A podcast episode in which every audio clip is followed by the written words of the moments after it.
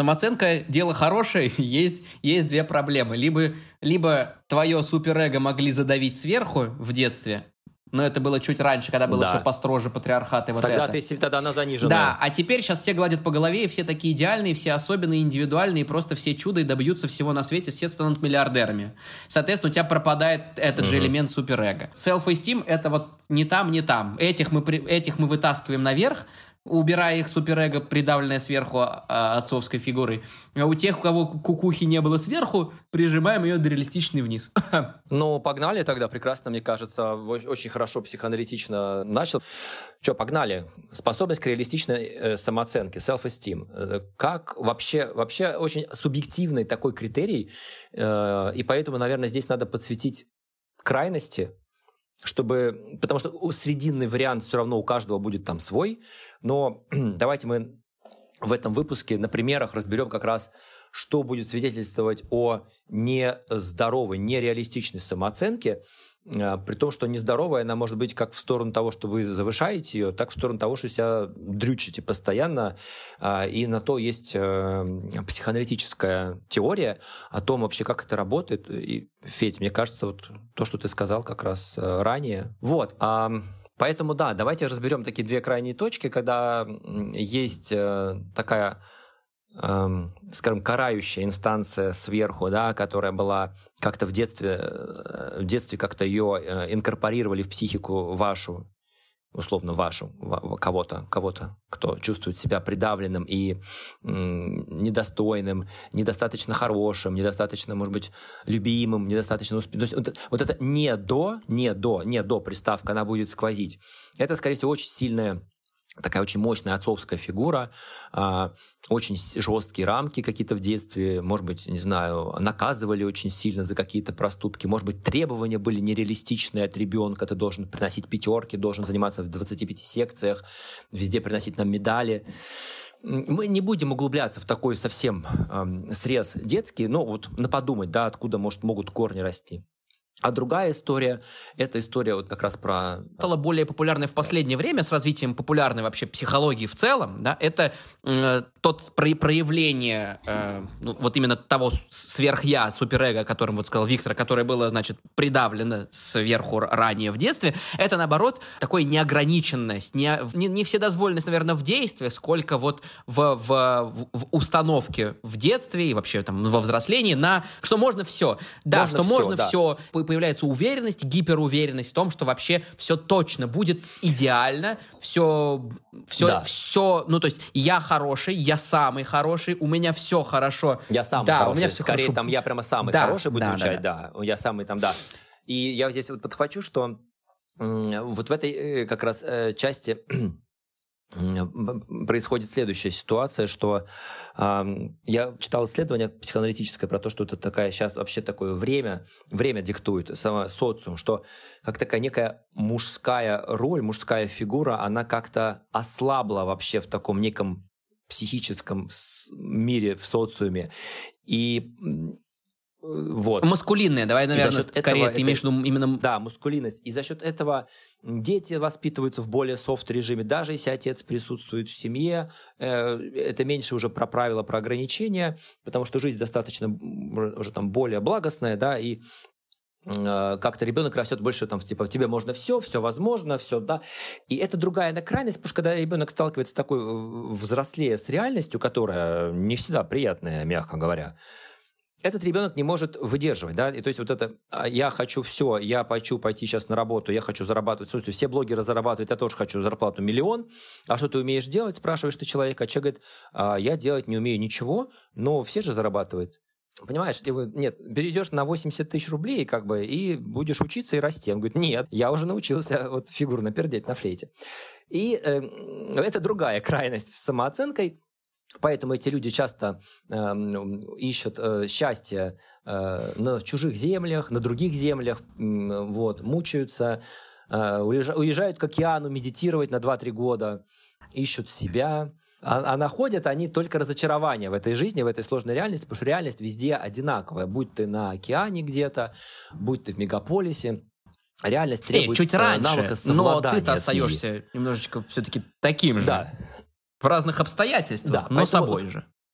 Да, по, да, поэтому вот реалистичная самооценка, она как раз про то, что вы не подавляете сами себя, да, потому что отмотаете в прошлое, вспомните, где вы этот паттерн уяснили, кто вас с ним познакомил в, в раннем периоде, попробуйте об этом подумать и понять, что вы уже выросли, а попробовать более реалистично оценивать себя, собрать свои достижения, работу, что вы сделали, какими навыками обладаете, ну, то есть подсобрать себя в реальности, как вы вообще, э, как, как вообще вы в реальности оперируете, кто вы в реальности, да? Образ себя в реальности этот соберите. А если вы другая сторона этого, если вы вот, э, очень возвышенный, у вас завышенные требования, вы так себя идеализируете, может быть, вы правда так хороши, вот. Но если это мэчится с реальностью, то, возможно, вы и правда какая-то звездочка уникальная, талант, гений.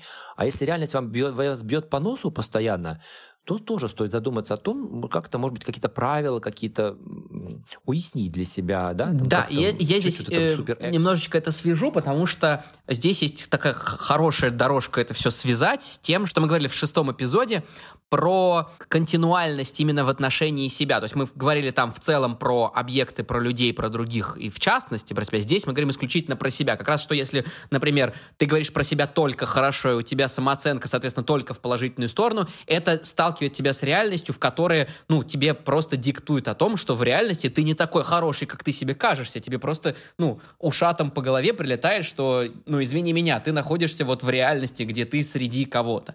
Также и в другую сторону, что когда, соответственно, заниженная оценка, и ты, например, на себя смотришь исключительно в негативном свете, э, это просто не дает тебе посмотреть как-то иначе. То есть это немножко здесь есть разные природы и разные результаты, но именно что вот в положительном смысле тебя тебя заставляют прийти к центру, ну, в смысле, к какой-то серединной стороне, и тебя это не устраивает, э, ну, твою самооценку это не устраивает, вообще тебя фрустрирует, а негативная сторона тебя оставляет в этой негативной стороне, тебе нет повода из нее выходить, потому что у тебя самооценка к себе уже негативна, тебе никто не говорит о том, что, как ее увели, ну, в смысле, как ее вытянуть. Ну да, и там получается ну, реально, в смысле. либо такая депрессивная динамика, либо такая супернарциссическая такая уже динамика, то есть, э, да, завыш... ну да, не будем повторяться, в принципе, все достаточно хорошо сказал. И как раз то, что, о чем говорит Нэнси МакВильямс, это такой психоаналитический термин, э, когда мы переходим от э, шизоидно-параноидной позиции к депрессивной, да, и для тех эм, кто не знаком с психоанализом так близко,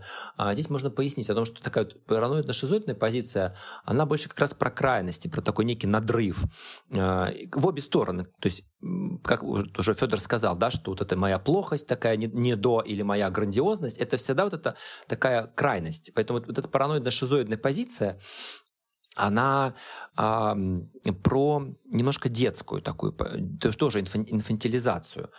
А депрессивная позиция – это не про депрессию в клиническом смысле этого слова, а, слова, а в таком психоаналитическом ключе, что депрессивная позиция – это когда мы смиряемся с тем, что не все возможно в нашей жизни, что у нее есть ограничения. Но и в ней есть также очень много прекрасных моментов, а, ради которых стоит жить, развиваться, взаимодействовать с миром, взаимодействовать с собой.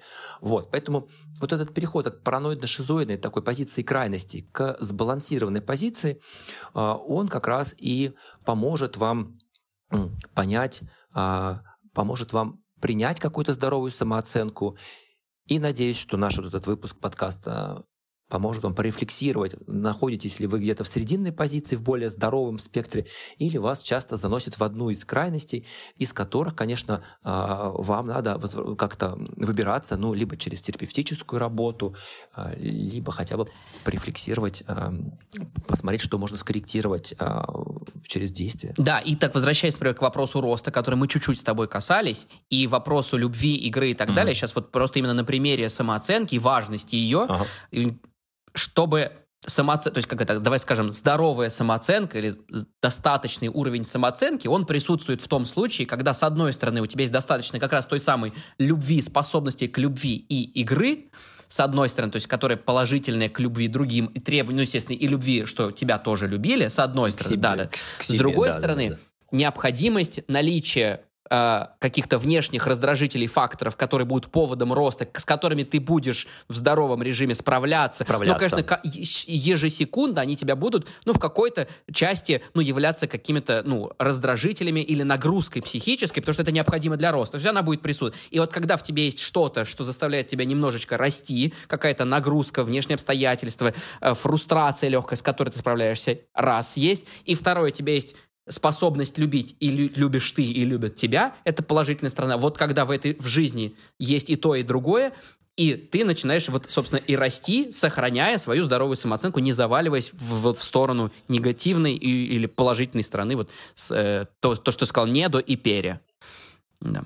Я думаю, да, и недаром э, эти компоненты именно в такой последовательности представлены, потому что они как будто как э, некий конус, они как бы одна друг на другу наслаиваются, и ты очень круто сейчас собрал, вот как раз, мне кажется, хороший рубеж, а, восьмая способность, восьмой такой компонент, это середина, осталось еще восемь впереди, которые мы будем разбирать. Подвести некий итог, что да, как раз-таки все, все те компоненты, о которых мы говорили до, в предыдущих семи подкастах, они являются неким, неким базисом, на котором, стро... если они у вас хорошо работают, то как будто бы нездоровой самооценки быть уже не может, потому что у вас присутствует вот все остальное в, ба... в правильном балансе. Но вопрос именно, вопрос именно баланса, вопрос соотношения вот этой хорошести или нехорошести да, тех да, или иных да. вещей, которые, конечно, там тоже... Эти Конечно. Но, опять-таки, как это все собрал, если у вас есть, э, не буду повторять тебя, да, вот эти все э, компоненты, э, там, ваши способности, среда внешняя, которая и фрустрирует, но там есть и любовь, и внимание, и прочее, то внутри этого всего у вас гораздо... Давай так, я скажу так. Не априори у вас будет нормальная самооценка, но у вас гораздо больше шансов иметь адекватную самооценку, если другие компоненты в вашей жизни присутствуют. Вот давайте будем без крайности тоже в более мягких трактовках. У вас больше шансов тогда иметь ее адекватную. А адекватная самооценка — это как раз-таки ваша способность к развитию себя во времени и развитию вообще себя как личности. Вот. Собственно, на этом можно завершать. Да. В следующий раз что у нас будет? Напомни-ка. А следующего поговорим про систему ценностей. Да. Супер э, экзистенциальный большой блок. Начнем как бы вторую половину нашей, нашей картинки, нашего пазла с системы ценностей.